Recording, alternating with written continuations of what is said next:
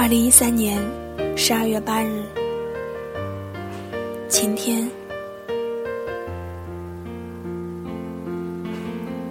已经是十二月了，今年学校的天气特别的好，没有大风，阳光也很灿烂。今天订了回家的机票，还有十天我就要离开学校了。回家后。日记应该会写的更少吧。哥哥谈了女朋友，很幸福。老爸老妈也总问我，什么时候能交到男朋友？这种不间断的碎碎念，有时候想起来也很温暖。今天有个听众给我发来一张照片，居然是你。他说是他的朋友听到我的电台后。根据一些信息搜到你的，刚开始我还特别紧张，大概是做贼就心虚吧，生怕我的秘密被泄露出去。不过后来发现他也只是对你好奇而已，应该不会去告诉你些什么吧。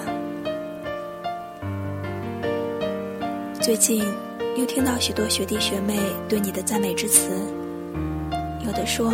加你为人人好友，你还去访问了他。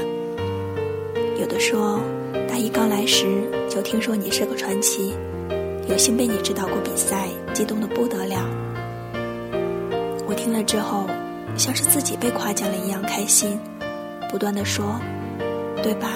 那位学长可优秀了，除了长得黑点儿就没有缺点了。然后就被一群学弟学妹嘲笑我太花痴。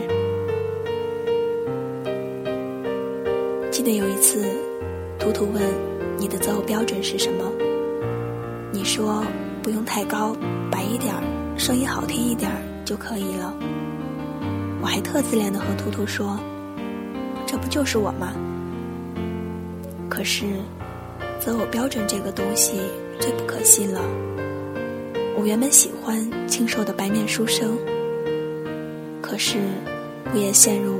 你这个粗壮的黝黑大汉的个人魅力里面无法自拔。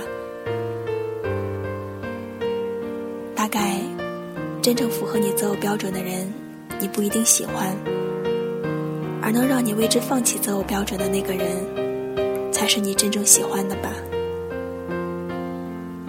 第二十六封信。